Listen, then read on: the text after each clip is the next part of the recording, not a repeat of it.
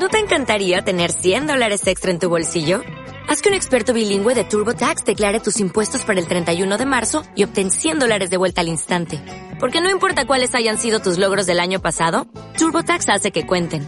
Obtén 100 dólares de vuelta y tus impuestos con 100% de precisión. Solo con Intuit TurboTax. Debes declarar para el 31 de marzo. Crédito solo aplicable al costo de la presentación federal con TurboTax Full Service. Oferta sujeta a cambios o cancelación en cualquier momento.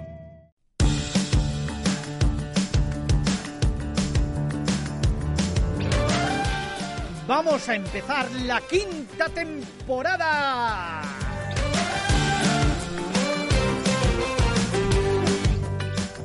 Es la número 5. Sabemos que tiene muy mala rima, pero es que llevamos 5 años.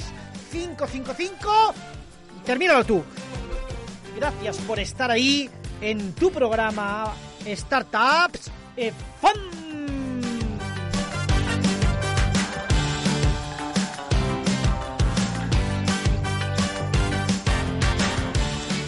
Pues ya está aquí, ya ha llegado, tenía que venir. Me refiero al programa número 69. Si nos veis por las redes sociales con un 69 puesto, no os confundáis, todavía no hemos abierto un sex shop. No, todavía.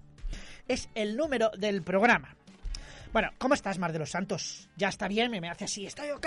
¿Ya recuperada? Qué bien tenerte aquí, por favor, no vuelves a ponerte malita, ¿eh?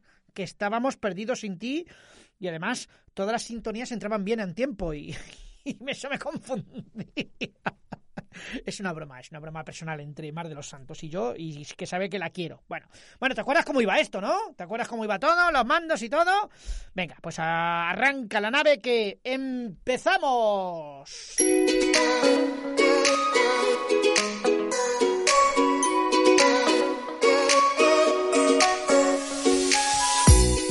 Desdramatiza.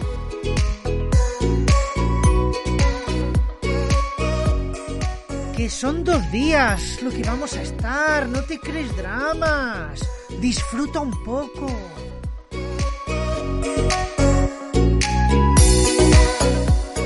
Bueno, pues voy a seguir hablando en esta sección de la importancia que tiene el humor en nuestras vidas. Primero te voy a hacer una pregunta, es una pregunta reflexiva, ¿no? ¿Nos podemos reír de todo? Hay una corriente que últimamente se ofende por casi todo y que ha arrinconado el humor porque lo considera una agresión. Yo defiendo que desde el respeto y con un tono y circunstancias nos podemos reír de todo. ¿Qué es un chiste sino reírse de una desgracia de alguien? Coge cualquier chiste, el que tú quieras. Cualquiera. Se burla de alguien o de alguna situación, seguro. Por si encuentras en tu vida personas que se ofenden, te voy a dar un truco para poder mm, reírte de personas que está aceptado totalmente. Y socialmente también, que es reírse de lo que llamamos el enemigo común. ¿Qué es el enemigo común? Bueno, pues es un truco que funciona muy bien en el humor y que invita, evita, perdón, no, no, no invita, evita indignar a nadie. Es utilizar ese enemigo común. ¿Quién es el enemigo común? Pues es aquella persona, institución, personaje o situación o rol social que nos permite reírnos de ella porque está aceptado por todos y no supone un problema con los demás. Un ejemplo típico es la hacienda, por ejemplo, la hacienda pública, ya que supone un rechazo generalizado, ¿no? Esto de es que viene hacienda y hace no sé qué. Bueno, pues ese es un enemigo común. También podemos reírnos de cosas abstractas sin que nadie se tenga que sentir identificado. Por ejemplo, los feos, y si tú eres feo y te sientes identificado, pues ríete de ti mismo y seguro que tu belleza interior mejorará. Podemos reírnos de colectivos que se lo tienen merecido, la creencia común de ese rechazo que producen, como por ejemplo los políticos. Un colectivo sobre el que volcar todo tipo de humores, el irónico, el satírico, el grotesco, el sarcástico. Como dice un, un buen amigo mío, les van el salario que se rían de ellos. Y se lo tienen merecido a veces, muchas veces. En un humor cercano puede funcionar reírse de aquellos que no están presentes. No les ofendes directamente porque no se enteran. Aunque cuidado, pueden enterarse por alguien que estaba en la conversación y decide compartirlo. Por eso hay que ser cuidadoso. Aconsejo en este tipo de situaciones de humor cercano el humor blanco, como reírse de defectos evidentes de la persona en la que todos estamos de acuerdo, incluido la misma persona. En nuestro grupo de amigos existe un cabezota que además es un protestón. Él lo sabe y todos lo sabemos. Por eso nos reímos de él y de sus defectos. Igual que el grupo también se ríe de mí por los míos. Los que sean, si los tengo, que no lo sé. Por eso te recomiendo que en el humor utilices el enemigo común, esa persona, circunstancia o situación, institución o colectivo social del que está lícitamente reírse permitido.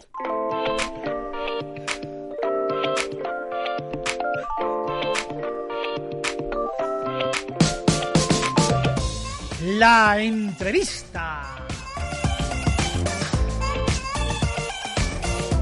Qué gente más chula pasa por aquí, qué gente más interesante entrevistamos, ¿eh? que, que está chulo.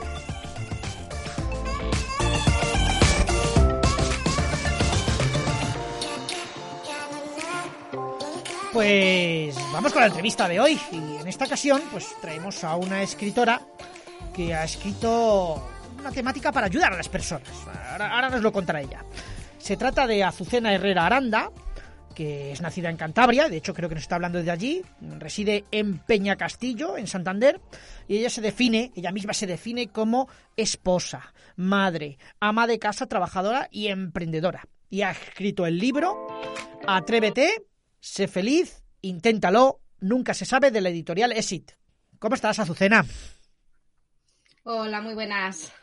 En Bien, aquí cosas. desde Peña Castillo. Eso es de Peña Castillo, Cantabria. Tengo un gran, grandes amigos en Santander, así que nada, me alegro un montón. Y eres todas esas cosas, ¿no? Esposa, madre, ama de casa, emprendedora.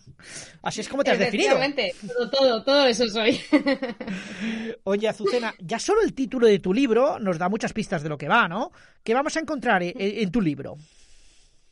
Pues es un poco de superación personal. Yo tengo una enfermedad con que me diagnosticaron hace ya unos años. Exactamente el nombre no le saben a ciencia cierta, pero bueno, de momento le llaman síncopes vasovagales, que es de que de repente yo me desmayo, pierdo el conocimiento sin previo aviso ni nada. Entonces, pues el espectáculo que se monta alrededor es bastante curioso. Vaya. Y, y bueno, a pesar de eso, pues yo decidí, al principio me dijeron que no podía hacer nada, que tenía que estar todo el rato sentada, eh, las cosas de casa hacerlas de sentada también. Entonces, pues bueno, em, llegó un punto que ya me cansé y dije, ya no quiero seguir sentada en el sofá. Y mi marido hacía cuevas, barrancos y de todo y me decidí yo también a, a seguirle, a pesar de tener miedo a las alturas, miedo a la oscuridad, pero bueno, todo se supera. Qué bueno, qué bueno.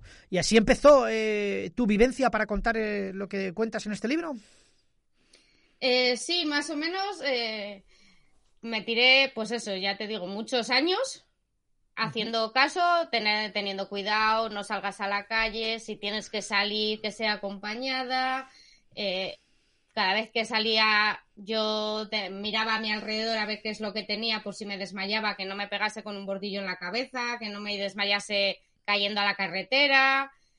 Pues eso, precauciones que, bueno, pues que al final te vas haciendo a ellas y lo ves como algo normal, pero la gente que te está viendo dice, pero esta qué hace mirando todo, que lo está analizando. ¿Y, y cuándo te decides a, a ponerte a escribir para contar eh, tu historia y también lo que, lo que se te pasa por la mente? ¿Cuándo, cuándo tomas esa decisión? Pues mm, tenía ganas ya desde hace tres o cuatro años de escribir un libro, pero no tenía muy claro sobre qué. Y en mayo del año pasado, eh, bueno, estoy teletrabajando, Sí. entonces acabé de teletrabajar y dije, pues me voy a poner ahora que tengo un rato tranquilo a escribir. Y según me senté en el ordenador, me fue saliendo esto y dije, pues qué mejor que escribir sobre mi vida. O sea que Así que empecé en mayo y en noviembre ya tenía el registro de la propiedad intelectual hecho. Qué bueno, qué bueno. Oye, eh, la editorial Exit, como son amigos, me ha mandado eh, la sinopsis de tu libro, ¿vale? Y hay una frase que he visto que me impactó y me gustó mucho que dices, que es la siguiente.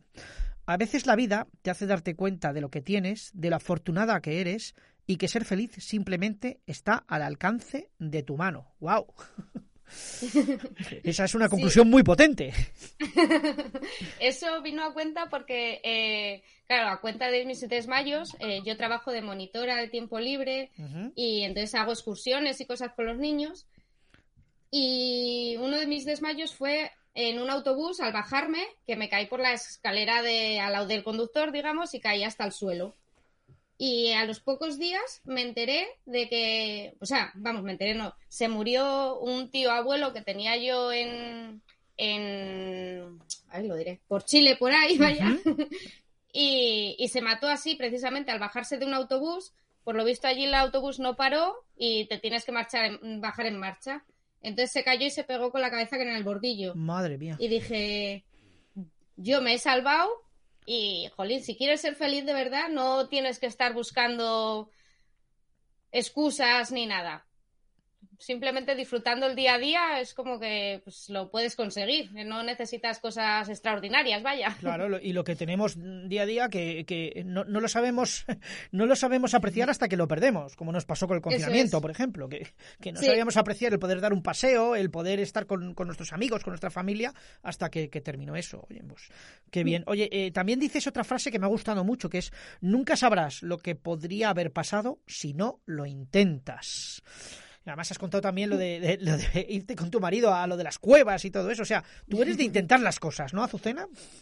Sí, me considero positiva y alegre. Entonces, pues, mm, como estaba viviendo primero, no me terminaba de convencer, aparte, a pesar de que yo buscaba la parte positiva, estar todo el día sentada en el sofá. Pero, pues claro, cuando ya empecé a, a salir, a, lo primero que hice fue una cueva, que era como, ahí ya tenía todo, la oscuridad, la altura y todo.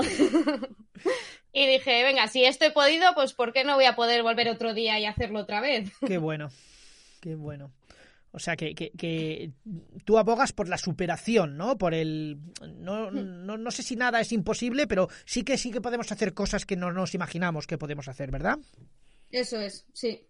Sí, sí. Oye, Azucena, para ti, cuando, cuando terminaste el libro y, y te lo publicaron, ¿vale? ¿Qué significó para ti, personalmente? ¿Qué, qué, qué emociones tenías de poder contar tu historia personal al mundo entero y saber que te ibas a, a- a desnudar emocionalmente para poder ayudar a los demás? ¿Qué, qué sentiste? Bueno, pues la verdad es que al principio, bueno, cuando me llegaron los libros fue como una alegría y a la vez un miedo atroz. Porque, Pero, claro, cuando yo miedo, había miedo ¿por qué, libro- Azucena? Yo, yo- yo, yo recuerdo cuando llegó mi libro que, que tenía una alegría tan inmensa que no cabía en mí mismo. ¿Miedo, miedo a qué tenías miedo? Miedo porque mi libro no le había leído nadie, ni siquiera mi marido. Anda. Entonces yo directamente se le mandé la- a la editorial, hicieron la maquetación y todo, pero nadie de mi alrededor le había leído. Entonces era como, jo, y si realmente no está bien escrito, o, jo, es que igual hay gente que se entera de cosas por aquí, pues sobre todo por mi familia, ¿no? Que pues O sea, era un de miedo- los últimos desmayos no lo sabían. Era un miedo al desnudarte, ¿no? De- delante de todo Eso el es. mundo. Sí, emocionalmente, sí, me sí. refiero, claro. Sí, sí, sí, eso es. O sea que era alegría con sensación de, de vértigo, vamos a llamarlo, ¿no? De mareo. Eso es. sí, sí, totalmente. No, lo, digo porque eh, yo, yo también acabo de sacar mi primer libro y es una sensación de plenitud de decir, ostras, mm, por fin puedo contar cosas al mundo que quería contar. Entonces entiendo que, que también has tenido esa sensación, ¿no, Azucena? Sí, sí, sí, sí. De hecho, bueno, la sensación esta de uff, de miedo fue un poco, pues, pues los dos primeros días, vaya. Luego ya era como, vaya, he escrito un libro. Todavía me da como vergüenza decirlo porque es como, pues que he escrito un libro, pero no soy escritora realmente. Bueno, si has escrito un libro, eres escritora. Eso, eso no lo puede negar nadie. Quien no ha escrito un libro no es escritor. Decía un amigo, dice, no, no, tú ya eres escritora, que ya tienes un libro. Claro, claro, es que es así. Oye, Azucena, si pudieras resumir eh, a las personas que, que- que nos están escuchando y que dicen, ah, que esto me puede interesar, eh, ¿qué, qué- qué consejos o qué enseñanzas eh, que transmites en tu libro, resumidas, por, pueden tener las personas que leen tu libro? ¿Qué, qué pueden, qué pueden, con qué conclusión has sacado tú para decir a los demás, oye, atrévete, que se puede ser feliz? Así, resumidamente, o en unos puntos, como tú quieras. Uf, eh, qué pregunta más complicada. Eh, lo sé, lo sé. Pues yo, lo primero diría, como digo en el título, que lo intentes, que nunca se sabe lo que va a pasar, pero que si no lo intentas no lo vas a conseguir nunca. Entonces, mm, el no ya le tienes y sea lo que sea lo que te pasa o lo que quieres superar, mm, hay que intentarlo. De una forma o de otra, pues yo al principio, yo que sé, al salir a pasear, eh, iba acompañada siempre, hasta que ya me cansé de que todo el mundo tuviese que estar pendiente de mí, de, no, es que me apetece salir a dar un paseo, pues que se movilice media familia para que puedan acompañarme. Pues bueno, pues lo que hacía era, pues me bajaba al portal, paseaba por delante del portal y me volvía para casa. Bueno, pues ya es un pasito más allá. Entonces, pues pequeños pasos lo hacen hacer el camino. Perfecto, ok. Oye, Azucena, mm, ya después, como digo yo, cuando uno da a luz su primer libro, eh, esta pregunta se la hago a otros escritores. ¿Tienes previsto escribir otro libro? La verdad es que me ha encantado la experiencia de escribirle, de publicarle. Nacho me lo está haciendo todo súper fácil. Entonces sí que tengo ganas de escribir más. Lo que estoy, pues eso, como al principio, que no sabría sobre qué. Pero creo que eso es sentarme delante del ordenador y seguro que fluye. Bueno, vamos a aclarar que Nacho. Aunque de momento, de, momento, perdona, de momento quiero disfrutar bien toda la experiencia de, del libro, ¿eh? Perfecto. Es lo, es lo mismo que me pasa a mí. A mí la gente me pregunta, oye, ¿escribirás otro libro, Ángel? Digo, estoy disfrutando de la promoción. dejarme disfrutarlo. dejarme disfrutarlo. Y aclarar que Nacho es Nacho Rodríguez, eh, el editor de, de, Exit y de 12 Calles, que es un amor de persona y que estuvo el, pasado programa con nosotros explicando la experiencia de Exit. Así que, bueno, eh, da gusto rodearse de buena gente. Y bueno, yo, yo sé que, que, si han apostado por ti, Azucena, es que han visto algo en ti que, que seguro que, que, puede llegar a muchas personas. Y de ese, ese es el objetivo, ¿no? Que llegues y que puedas, desde tu experiencia personal, ayudar a mucha gente, ¿verdad? Eso es, sí, sí, sí. Perfecto, pues. De hecho, hace poco me compró el libro un amigo para regalárselo a su mujer, que yo desconocía que tuviese ninguna enfermedad, la verdad. y ya simplemente leyendo el prólogo del libro, dice que se había emocionado y que la había, que la había animado a, a vivir más y mejor, vaya. Entonces fue como una sensación ahí ya de uff. O sea que hay muchas razones por las que comprar tu libro, Azucena. hay muchas razones. Bueno, pues vamos a recordar, el, título del libro es Atrévete, sé feliz, inténtalo, nunca se sabe, de la editorial Exit, y lo podéis encontrar en la editorial Exit y me imagino que también en librerías, ¿no, Azucena? Sí, correcto. Perfecto. Bueno, pues Azucena, yo espero que tu libro pueda ayudar a muchas personas. No sé si quieres darles un mensaje a esas personas que lo están pasando mal, que a lo mejor, como, como tú, tienen una enfermedad poco conocida o tienen dificultades en su vida y no se pueden desenvolver de la manera que quieren. ¿Qué les dirías así para cerrar? Uf, eh, pues eso, que hay que que hay que ser feliz, que lo que te guste, aunque la vida te lo ponga difícil, hay que intentar luchar por lo que quieres. Perfecto. Pues Azucena, eres madre, ¿no? De, ¿qué, tienes, varios hijos o...? Tengo una niña de dos años y medio. Dos añitos y medio, o sea que es muy pequeñita. Sí, sí, sí. Hemos empezado este año con el aula de dos años y ¿Ya tenías Ella va encantada, yo lo llevo un poco peor. ¿Ya, ¿Ya tenías la enfermedad cuando nació tu hija? Sí, de hecho, gracias a quedarme embarazada y a nacer, eh, se, me ha, se me ha ralentizado mucho. Anda. Yo tenía temporadas de desmayarme dos o tres veces en un mismo día. Vaya. O sea que, que eh, además de la doble de la alegría de tener un hijo, doble alegría porque eso ha ayudado a, a que tu enfermedad sea más leve, ¿no? Sí, eso es. Sí, sí, vino con un pan debajo del brazo enorme, vaya. Y, conociendo tu enfermedad, mm, ¿cómo tomaste la decisión, tu marido y tú, de tener una hija sabiendo que tú como madre podías tener estas, estas dificultades? ¿Fue difícil o, llegasteis a una conclusión rápida de que sí queríais ser padres? No, no, llevábamos muchos años pensándolo, pero a mí me daba mucho miedo tenerla en brazos, desmayarme y, que la pudiese pasar cualquier cosa. Entonces fue algo que meditamos mucho, mucho, mucho. Perfecto. Pero al final es algo que nos apetecía a los dos y dijimos, bueno, pues, pues habrá que intentarlo teniendo, extremando mucho más las precauciones y, nada, ya allá fuimos y la mejor decisión del mundo, vaya, en todos los sentidos. Por supuesto. Pues Azucena, me alegro mucho por ti. Espero que la gente compre eh, tu libro para que les ayudes a, superar esos momentos complicados y también a, ser felices, que es de lo que se trata. Y, lo repito por última vez, atrévete, sé feliz, inténtalo, nunca se sabe. Editorial Exit. Azucena Herrera, muchísimas gracias por estar con nosotros este ratito charlando y que te vaya muy, muy, muy bien. Vale, muchísimas gracias a ti por la entrevista. y que tengas suerte tú también con tu libro. Gracias. Venga, chao.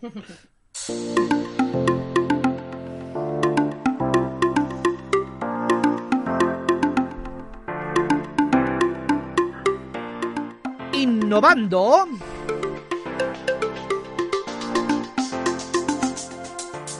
Con las personas.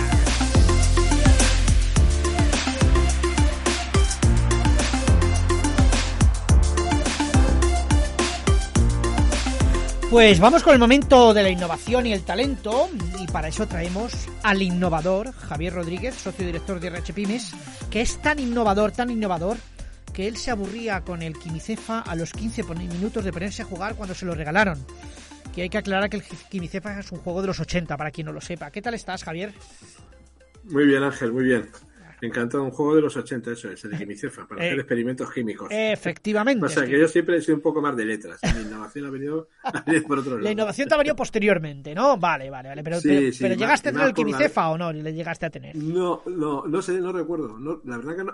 Porque nosotros éramos cuatro hermanos y los juguetes eran un poco de todos, ahí yo no sé. Yo personalmente no, no sé si alguno de mis hermanos lo tuvo. Me, huele, que no, me dicen, me dicen por, por, los cascos que es posible que no lo tuvieras porque si no te acordarías, te acordarías. Vaya, pues. Bueno, Javier, ¿qué, nos traes hoy de, en, este, en esta sección de innovación? Hoy vamos a hablar de eh, eh, en la nueva manera, el nuevo modo que se está, que está entrando en hacer selección de personal. Vamos a hablar de innovación en el mundo de la selección de personal. perfecto. Entonces vamos a, ver, vamos a empezar hablando de un ejemplo concreto que ha salido en la prensa recientemente. Una, una gran empresa, no vamos a decir el nombre puesto de la publicidad. No, no, sobre todo porque no nos paga, Javi. Efectivamente, efectivamente. Es una multinacional que opera en España en el mundo de las bebidas. Ha montado, ha montado un proceso de selección por Twitch, es decir, ha contratado a una streamer profesional muy conocida que ha coordinado el proceso eh, vía, vía Twitch han hecho una serie de pruebas y una serie de ejercicios buscando sobre todo los, valores para un programa de talento orientado a gente joven, primer empleo universitario, digamos, era el programa. Han, han concertado a 13.000 personas, han hecho todo el proceso en vivo con y, a la vez con estas pruebas y a la vez la streamer entrevistaba a personas que pasaron por ese programa y, les ha ido bien dentro de la empresa, han tenido un recorrido y ya llevan una serie de años, ¿no? Entonces, esta es una nueva forma de, de, hacer selección, eh, que lleva, que, lo, que hay, lo, que hay debajo, lo, que tiene subliminal, lo, que lo explica es que el, cambio es que antiguamente, bueno, tradicionalmente en selección de personas siempre se ha entendido que la, empresa, el evaluador, el entrevistador, tiene, tiene el poder, puede, hay mucha gente palo, digamos, y tú puedes decidir a quién sí y a quién no, ¿no? Y entonces todo el proceso giraba en torno a esa situación de, de, poder. Yo no tengo que convencer a nadie. Yo tengo que evaluar y ver qué persona me interesa más. Y el cambio que se está dando es decir, tú tienes que efectivamente evaluar y, ver qué persona es la más adecuada para tu empresa, pero a la vez también tienes que seducir, también tienes que convencer al otro. O sea, este es un doble proceso de selección. El, evaluado evalúa y el evaluador es evaluado y evalúa. ambas cosas. Yo, yo como, como empresa selecciono, elijo a aquellas personas que mejor encajan en mi, en mi empresa y, el, y, los, y los evaluados, los candidatos, también evalúan qué empresa es la más conveniente para, su, para desarrollar su carrera profesional. Y entonces esto, esto es lo que está cambiando. Dime Ángel, ibas a... Tiene pinta de que esto, que Mm, también suele ser una, una pequeña campaña ¿no? de, marketing y publicidad para la empresa que, da una imagen de cara al exterior contratando, como dices tú, una streamer famosa y también eh, a través de un canal que le, va mucho a los jóvenes. Esto tiene mucho que ver, unir la, eh, la, reclutamiento del talento y la atracción del talento con la marca de la empresa, ¿no? lo que llamamos marca empleadora. ¿no? Marca empleadora o employee branding. Ya sé que no te gustan la terminología. No, no me gusta. Ya lo sabes tú que esos palabrotos me gustan más bien poco, pero los utilizamos. Por eso te digo marca empleadora, pero tiene esa doble función, ¿no? Fortalecer la imagen de la marca de la empresa y conjuntamente atraer talento adaptado a, a lo que necesitamos. Efectivamente, es decir, todo proceso de selección tiene dos fases claras, reclutamiento y evaluación. Entonces, yo, el ejemplo que hemos puesto es un ejemplo de, la fase de evaluación. Pero en la fase de reclutamiento, eh, de, qué se trata? De, eh, tener una marca como empleador, una marca atractiva, donde cuanto más gente piense que mi empresa es un buen sitio donde trabajar, más candidatos tendré y mejor reclutamiento tendré y más eficiente será. Al final, si yo tengo que elegir, si puedo elegir entre 100, mejor que si tengo que elegir entre 5. Porque evidentemente mi, mi capacidad de, elección, la, la, finura en, la toma de decisiones será mucho mayor. Entonces es muy importante recibir mucha currícula. ¿Cómo puedo recibir? Estamos hablando en este proceso de, eh, que, era un proceso de, evaluación a través de Twitch, había 13.000 candidatos. Eso es una barbaridad. detrás de eso hay, detrás de eso hay un trabajo enorme en eh, hacer eh, lo, que tú has comentado, hacer que esa marca en concreto en el mercado esté como una marca empleadora y que cuando acude al mercado y dice necesito este puesto, mucha gente lo, lo, conoce, llega mucha gente porque ya ha hecho un trabajo previo en redes sociales de, desarrollo de su marca, en redes sociales y en otros, y en otros términos. Y eso hace que primero su mensaje llegue y segundo que mucha gente diga, oye, trabajar ahí es un buen sitio para trabajar. Entonces yo, yo voy a postularme, voy a, voy a echar el currículum, voy a, voy a rellenar el, el, formulario.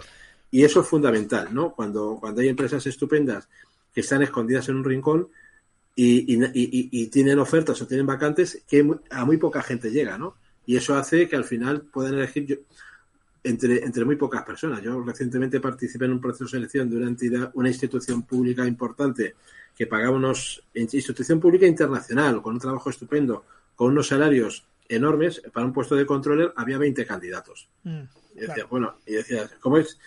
Nosotros estábamos contratados para la parte de evaluación, no para la parte de reclutamiento, ¿no? Y una reflexión que hicimos es, oye, es que este puesto, si lo supiera mucha gente, no tendríamos 25 candidatos, tendríamos 500 candidatos. porque, porque el puesto era tremendamente atractivo y el lugar era tremendamente atractivo. Y entonces eso es importante, tener una buena marca empleadora. Esto de la marca empleadora, Javier, eh, también vale para pymes y startups, que son las, las, empresas que nos suelen escuchar, ¿no? Es decir, una empresa no tan conocida, con una marca tan reconocida, también puede utilizar esta estrategia para atraer talento y además tener connotación de su marca a, a, eh, a nivel general, ¿no? Para el gran público. Efectivamente, y ahí, ahí eh, no van a conseguir 13.000 candidatos, pero porque no van a tener esa capacidad de difusión, esos medios, pero sí van a obtener mucho más candidatos de los que tienen. Entonces, algunas cosas innovadoras, estamos hablando de innovación en el proceso de reclutamiento, es tener una marca empleadora y para ello, pues, por ejemplo, cosas baratas, sencillas. Eh, grabo un vídeo donde entrevisto a personas de la oficina, lo hago divertido, lo hago dinámico y la gente cuenta lo, bueno que es trabajar en esa empresa, las cosas que me aporta. Y destaco las ventajas que tiene, si tengo flexibilidad horaria, si tengo teletrabajo, si tengo una oficina en el centro o una oficina con unas instalaciones concretas, en fin, todas aquellas cosas que son genéricas para cualquier puesto y, hago publicidad, como igual que igual que vendo los productos de la empresa, hago publicidad y lo vendo por redes sociales, igualmente los canales, digamos, del mercado laboral, pues hago publicidad de lo bueno que es trabajar en mi empresa. Esto es algo tremendamente rompedor, o sea, rompedor, no, digo de ahora mismo, es, algo, una tendencia que ya viene en los últimos años, pero es rompedor con hace 20 años, 30 años, donde... Eh, y aquí estamos hablando, no, aquí no hay tecnología nuevamente, aquí, aunque puede aparecer con, con las redes sociales, con un montón de medios tecnológicos que utilizamos, pero aquí sobre todo hay un cambio de mentalidad, que es el, el eh, yo tengo que seleccionar, pero también soy seleccionado. Claro. Con lo cual tengo que tener una capacidad de seducción, una capacidad de venta de mi, de mi, de mi empresa. Y eso es, eso es fundamental. Entonces, eh, eh, hay innovación en cómo vendo la empresa, con esto que hemos dicho, con los vídeos, con, eh, con aparecer continuamente en redes sociales, con, con ir a eventos, ir a ferias y, y, y, comentar, a charlas a universidades, etcétera, etcétera. Eso es la parte de marca empleadora. Y luego la parte de evaluación, en hacer procesos de selección mucho más abiertos, transparentes, divertidos, contestar al candidato, radiarlo, como en este caso, o retransmitirlo mediante streamer, eh, publicitarlo luego por redes sociales, diciendo, ayer tuvimos una sesión donde hicimos este proceso de selección y fue así, utilizar medios de evaluación agradables, eh, tipo, por ejemplo, utilizar eh, pruebas con gamificación, con, digamos, de, nueva generación, que son mucho más amables y mucho más, con una experiencia de usuario mucho más alta. Eso también, fíjate lo que ha cambiado. Antiguamente, si te, y tú pasaste por alguno, eh, algún proceso de selección donde te, llamaban una entrevista, otra, luego un test, luego cinco test más, luego, una, luego una dinámica de grupo. Y lo que menos se pensaba era que si el candidato lo pasaba bien o mal, o era una buena experiencia. Se decía, oye, si quiere el trabajo, que, que, lo, que se le ocurre, ¿no? incluso e, es una evidencia si se cansa y no le gusta esto. O sea, si no aguanta el, el, martirio al que le sometemos, ya está claro que no nos interesa como candidato. Era, así era, ese, así era. Ese era, ese era el pensamiento. Incluso existía aquello que yo no lo llegué a vivir, pero sí me lo llegaron a contar, o lo viví de una forma muy, muy pequeña, que eran la, las entrevistas por presión, que era someterte a presión en la entrevista para ver cómo lo aguantaba, ¿no? Uh -huh. Entonces te, te, meto te meto en una sala de espera donde hay, está todo lleno de banderas con una ideología extrema muy concreta, ¿no? Para, para ponerte nervioso y decir dónde viene yo a trabajar. Yo, yo he vivido la de cambios de temperatura, Javier. Es decir, meterte en una sala con mucho calor. yo, yo, eso lo he vivido. o sea que, que yo, bueno, este, hemos evolucionado, afortunadamente. Hemos evolucionado. A mí, a mí yo y que, que, que es un día especial para esto, desde la mujer, el, a mí me hizo una pregunta en, una, en un sitio que trabajaban muchísimas mujeres donde el, el, entrevistador criticaba a las mujeres trabajando.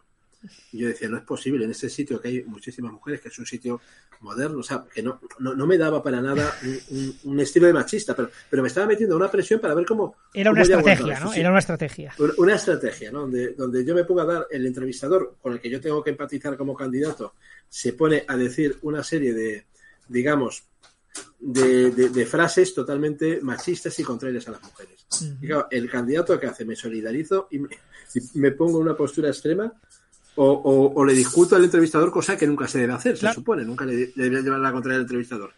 Y entonces intentas un poco jugar con eso. O sea, eran entrevistas incómodas. Sí. O sea, ha pasado de ese modelo, digamos, que, que, existía, que no estaba tampoco generalizado, pero sí existía una base donde, donde el poder lo tenía el entrevistador y el, el entrevistado tenía que aguantar al revés, a crear una atmósfera totalmente positiva que venda, que incluso el que no es contratado, cosa muy importante, se lleve una buena imagen de la empresa y claro. se lleve una buena experiencia y ve el proceso justo y transparente. Y diga, vale, no me han cogido, pero ese es un buen sitio. Y Porque me han tratado bien, ese, con ese es un futuro cliente. Y he tenido una claro, buena experiencia. Futuro. Claro. Efectivamente, efectivamente. Y este es el cambio y la innovación que se está dando, ya decimos, con elementos de marca empleador en el reclutamiento, lo que hemos dicho, vídeos, eh, eventos, etcétera, y luego hacer del proceso de selección un evento donde lo retransmitimos, lo, lo explicamos, somos transparentes e incluso utilizamos herramientas de evaluación eh, de, de, última generación que son mucho más amables, digamos, con el, con el entrevistado y que, hacen, y que hacen que tenga una experiencia mucho más positiva. Perfecto. Bueno, pues Javier, muchas gracias por tu sección y por la innovación que nos traes y además comparativamente con hace muchos años. Y vamos con, con la pregunta incómoda, ¿no? Además está relacionada con lo que ha pasado hace muchos años, ¿no? Eh, sabemos que por tu edad has vivido en dos regímenes políticos diferentes. ¿Qué recuerdos tienes del anterior régimen dictatorial y cómo viviste esa etapa, Javier? Pensaba que ibas a decir tres. Me lleva a la República este. No, no, no, no creo que a la República llegaras, por lo que yo veo en tu, en tu ficha. Pero, pero me consta que el anterior régimen sí que lo conociste. ¿Tienes algún recuerdo? Bueno, bueno, bueno yo era, era muy. Realmente era muy niño, ¿eh? Ángel era muy niño. Re recuerdo que cuando falleció eh, no tuvimos colegio. Cuando falleció el dictador, una... ¿no? El dictador no, no, no tuvimos colegio. Ese es el recuerdo más menos que tengo. Y luego las monedas. Yo sí recuerdo las, las monedas con, con la efigie, ¿no? De... Con la, la efigie de Franco, que luego ya cuando pasó pasamos a democracia ya era la efigie del rey. Y era, era ese tipo de detalles así, recuerdos concretos pero no, no mucho más allá. No tienes una comparativa no, de si no, se vivía mejor, peor, o cómo era la España de entonces y todo eso. Hombre, yo vivía muy bien, porque era un, era un niño que iba, iba, iba al colegio a, a, No al colegio, bueno, sí, al colegio infantil. Entonces, imagínate esa época. Pero vivía muy bien pues en cualquier eso. régimen, Javier. Claro, efectivamente. no, no, tenía nada que ver el régimen político. No, no, tenía, no tenía un componente político aquello, era un componente más de, de edad. De infancia. El paraíso perdido de la infancia, más que otra cosa. Bueno, Era Javier, pues tenía. nada. Has salido de nuevo otra vez, como has podido, de, de esta pregunta incómoda. y te esperamos en la próxima sección de Innovando con las Personas para hacerte otra pregunta incómoda, por supuesto. Muchas gracias, Perfecto. Javier. A vuestra disposición. Chao.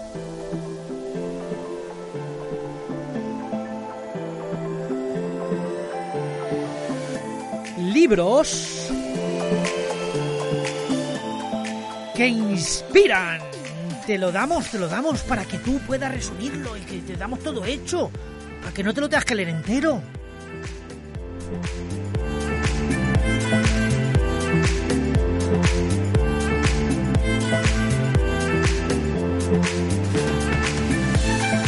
Y después de unos programas sin su presencia y su voz, por supuesto, recuperamos a nuestro colaborador José de Conde, que es mentor de emprendedores, formador, coach y consultor en temas de bienestar laboral y profesional.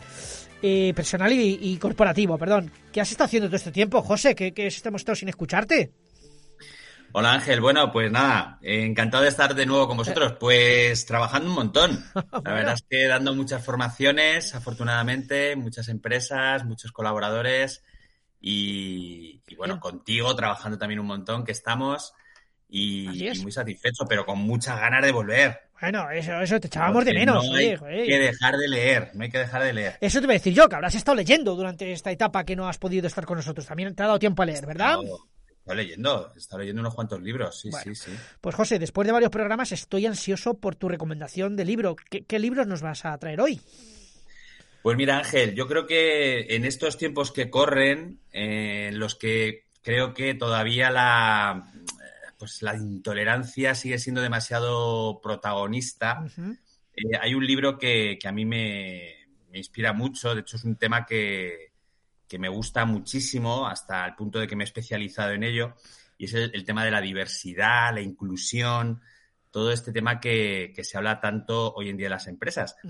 Y, el libro que os presento hoy es un libro que está publicado en el 2019, que me ha gustado mucho, y se llama Héroes de la Diversidad. ¿Por qué las organizaciones necesitan apostar por la inclusión? Es un libro escrito por Marta García Valenzuela y Alicia Jiménez Jiménez, eh, dos mujeres, prologado por María Alonso Puig. Eh, en fin, un libro sencillo, eh, pero bastante práctico y, profundo, porque, bueno, lo que viene a hablar es de, esa necesidad de no solo de fomentar la diversidad, sino trabajar en la inclusión. El libro empieza con una cita que ya me, digamos, introduce bien de lo que va a hablar, ¿no? Es una cita de, José Saramago, en su libro El ensayo sobre la ceguera, que dice, somos ciegos que pueden ver, pero que no miran. Es decir, mm, nos hace pensar sobre cómo estamos mirando a las personas, ¿no? Si solo las vemos o, vamos a profundizar a, mirarlas, más allá pues de, los estereotipos, más allá de las apariencias, de nuestros propios prejuicios. Y un poco va de, eso el libro, ¿no? Em, está dividido en varias partes. En una, en una primera parte habla pues del verdadero reto ¿no? que, tenemos enfrente como organizaciones, como sociedad, que es eh, trabajar en este cambio de mundo. ¿no? Eh, las autoras hablan que, dicen que ya no podemos considerar un simple mundo en cambio, sino más bien un cambio de mundo. Necesitamos cambiar el paradigma, ¿no? Estamos en, lo que llaman ellas la era de la humanización y necesitamos trabajar por la diversidad, que es esa diferencia, es la suma de las identidades que nos hacen únicos a todos, pero nos falta algo muy importante, que es hacer que toda esa diversidad, todas esas piezas del puzzle se unan eh, a través de la, de la inclusión, hacer que esa diversidad sume, ¿no? En vez de, en vez de que reste, ¿no? Y bueno, en los primeros capítulos, pues define algunos conceptos, eh, hace un poquito ese llamamiento, ¿no? A, sensibilizarnos en, la diferencia, en la igualdad que tanto, que tanto hablamos. Em, es decir, el, derecho a ser diferentes. ¿no? Claro. Y, bueno, eh, a lo largo del libro, pues, pues da muchos. Eh, habla mucho de, de por qué no somos diversos, cuál es la raíz de, cierta intolerancia. También, en mi opinión, la, intolerancia tiene que ver mucho con, la ignorancia, ¿no? Cuando algo no lo conocemos bien, tendemos a rechazarlo, tendemos a, verlo diferente con, recelo, con miedo, lo no conocido. tendemos a acercarnos a lo que, pues, a lo, más cotidiano, a lo que, a lo que estamos acostumbrados. Y eso al final, pues, eh, crea cajas, ¿no? Crea compartimentos y lo que no pertenece a ese mismo compartimento, a esa misma caja conocida, pues lo solemos excluir. Y, el libro pues es un, alegato a, esa, diversidad.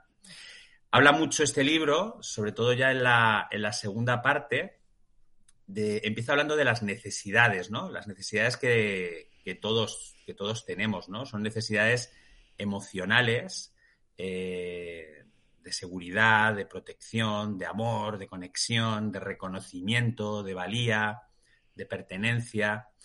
Y en la medida de lo posible, las organizaciones deben facilitar, cubrir esas, esas necesidades, ¿no? La principal herramienta, y estoy de acuerdo con las autoras, eh, para fomentar eh, esta inclusión y, cubrir esas necesidades es la empatía. La empatía dicen que, es la, inteligencia superior del ser humano, ¿no? Y mediante esa empatía podemos generar una interdependencia, ¿no? Es decir, nos damos cuenta de que todos somos útiles, de que todos somos necesarios, de que juntos podemos construir sociedades mucho más ricas, ¿no? ¿Cómo? Pues con la diversidad que todos aportamos, ¿no? Eh, son diversidad de valores, diversidad cultural, eh, diversidad por razón de, género, diversidad por sexualidad, diversidad por simplemente por formas de pensar diferentes, ¿no? Lo que llamamos la diversidad cognitiva, ¿no? Y, y toda esa diferencia hace que las empresas, pues lógicamente, tengan mucho mayor beneficio, se convierten en, eh, empresas más flexibles, más creativas, con mayor capacidad para resolver eh, problemas, aportar soluciones. Eh, en fin, como empresa, como marca, al final son más atractivas para, la sociedad. Y bueno, todo esto lo desarrolla maravillosamente en el libro, ¿no? Habla de de que en todas las empresas hay una especie de inconsciente que hace que, bueno, que tendamos a relacionarnos internamente de una manera u otra, ¿no? Y aquí habla de, lo que son los estereotipos, ¿no? Estereotipos y sesgos que, todos a nivel individual tenemos, que no depende de alguna manera de cómo somos, es decir, todos tenemos eh, esos sesgos, ¿no? Esos prejuicios. Eh, necesitamos observarlos dentro de las organizaciones, detectarlos y tratar de, tratar de cambiarlos, ¿no? De lo contrario, pues mm, caemos a veces mm, sin darnos cuenta en eh, las micro exclusiones, en, esa, en esos sesgos en los que alejamos a, a los que son diferentes, son estereotipos con una carga emocional negativa hacia cierto tipo de personas. Y necesitamos cuidar muy, muy mucho pues todo, todos esos aspectos, ¿no? En el libro eh, describe algunos de los algunos sesgos, ¿no? Algunos sesgos muy, eh, muy arraigados, ¿no? Eh, por ejemplo, hay uno que se llama el sesgo in and out group, por el cual tendemos a favorecer a las personas que son afines a nosotros. Es decir, en una entrevista de trabajo, por ejemplo, si la persona a la que entrevistamos, eh, bueno, pues se parece a nosotros de algún modo. Compartimos eh, valores o alguna cosa, ¿no? Exacto, compartimos valores o simplemente aficiones. A veces nos sentimos más conectados con alguien que, vete tú a saber, que es del mismo club de fútbol. Por ejemplo. O al mismo lugar de vacaciones. O sea, esas pequeñas eh, aparentes nimiedades están influyendo en que nos sintamos más afines a unos que a otros. Lo, malo de esto, eh, porque está bien, oye, te llevas mejor con la gente, afín, está bien, pero a la hora de hacer una selección de talento, eh, estamos utilizando unos criterios que pueden distanciarnos de ver el verdadero valor de la persona, el verdadero talento, ¿no? Y todo, todo eso necesitamos, necesitamos analizarlo, necesitamos analizarlo. A lo largo del libro, pues nos dan eh, formas de, detectar todos esos, todos esos sesgos. Y luego hay una tercera parte en, la que, en la que da claves, porque este libro está muy dirigido eh, a líderes, a áreas de recursos humanos, eh, a la dirección. nos da claves sobre cómo generar una cultura inclusiva ¿Y qué características tiene, tiene un líder diverso, ¿no? Tiene una, persona que quiere trabajar la, diversidad, ¿no? Eh, cualidades como lo que he dicho, la, empatía, la cercanía, lo que ellas llaman la receptividad responsiva, que es el tono emocional con el que el líder responde cuando, cuando las personas eh, lo, necesitan, ¿no? Nos, da claves sobre cómo crear esos entornos eh, inclusivos, em, etcétera, etcétera, ¿no? Entonces, bueno, creo que es un libro como los que me gustan a mí, eh, práctico, nos da información sencilla pero con herramientas prácticas, nos dan recursos, nos llevan a vídeos para, inspirarnos, eh, por supuesto referencias bibliográficas. Eh, entonces creo que es un libro que, que, vaya, que hoy en día todos los que nos dedicamos a gestionar equipos deberíamos echar un vistazo, tener ahí nuestra mesita de noche y, con esa, con esa idea, ¿no? Abrirnos a, la inevitable diversidad y trabajar por, por incluir, ¿no? Por, por, crear equipos lo más diversos y lo más compenetrados posibles. Recuérdanos el libro, José, porque si a ti te ha impresionado tanto que te estás dedicando de corazón y te conozco que, que, cuando te involucras en una cosa lo haces de corazón, recuérdanos el libro que tanto te ha impactado para que te dediques a este tipo de cosas. Sí, el libro se llama Héroes de la Diversidad. el, apellido es ¿Por qué las organizaciones necesitan apostar por la inclusión? Y, como digo, pues escrito con, con facilidad y con, y con bastante talento y bastante... menciono las autoras también, José, que, les merecen este homenaje, las autoras. Por supuesto, Marta García Valenzuela y Alicia Jiménez Jiménez. Perfecto. Pues oye, José, muchas gracias por traernos eh, esta recomendación que seguramente ayudará a algunas personas. Y José de Conde, mentor de emprendedores, formador, coach, consultor en temas de bienestar personal y el ámbito corporativo. Eh, no nos dejes tanto tiempo sin saber, sin, saber de ti, José. ¿eh? No nos lo hagas, no nos lo vuelvas a hacer. Ahora voy de carrerilla, ahora ya voy, ya voy a por todas. Pues entonces te esperamos en el próximo programa, José de Conde. Muchas gracias, José, por la recomendación. Un Ángel. Un abrazo. Un abrazo. Pues ha finalizado ya el programa 69. Y no hemos hecho nada en honor a este número, que lo sepáis. Aquí en estudio hemos estado muy, muy divertidos, pero muy tranquilitos, ¿no? Nada, gracias a, por supuesto, a todo Startups, a Audima por el trato que siempre nos dan. Gracias a Maribel, que nos tiene siempre esto limpito y desinfectado, ¿verdad? Y por supuesto a Lalo, que le veo por ahí al fondo. Hoy Dani no está, Dani no está. Bueno, vendrá luego, sí, me dicen que vendrá luego. Eh, Raúl, que le tenemos ahí un poquito pachucho también, y a la estupenda y sanísima Mar de los Santos. Gracias por estar aquí. Hoy quiero provocarte, Mar, ¿vale? A ver, oyentes, si queréis que Mar de los Santos tenga su sección hablando de lo que sea, escríbenos a info.udipro.com con el asunto que vuelva Mar. Repito, Mar, eh, si escucháis otras temporadas, de vez en cuando, se pasado por aquí por el estudio y tal. Entonces escríbenos a info.udipro con el asunto que vuelva Mar y decís, quiero que hable pues, de lo que queráis, de lo que queráis. ¿Vale? Si por el contrario no quieres que vuelva, escribe a oficina de Putin gmail. No, no, no no escribas ahí, ¿vale? Que además, si escribes ahí, eh, di lo que quieras, insulta lo que quieras, que no nos importa, ¿vale? Bueno, pues vamos con la frase final de mi libro, Desdramatizar en la vida y en el trabajo. Esta frase se la escuché a Jandro, que para quien no le conozcáis, eh, por aquel entonces trabajaba en el hormiguero y coincidimos en la presentación de un libro y él hablaba del sentido del ridículo que a veces tenemos las personas, ¿no? De, de eso, porque él, él se exponía mucho en el programa y, bueno, yo le dije, oye, pues no, te, no te da cosa el ponerte en ridículo muchas veces o, que la gente te diga que haces cosas muy histriónicas y tal.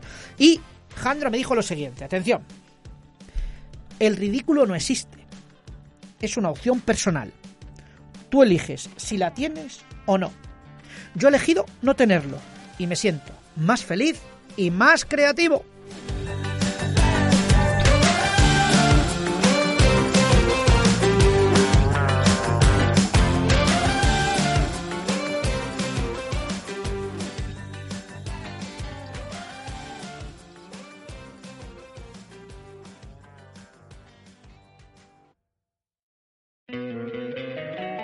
Encantaría tener 100 dólares extra en tu bolsillo? Haz que un experto bilingüe de TurboTax declare tus impuestos para el 31 de marzo y obtén 100 dólares de vuelta al instante.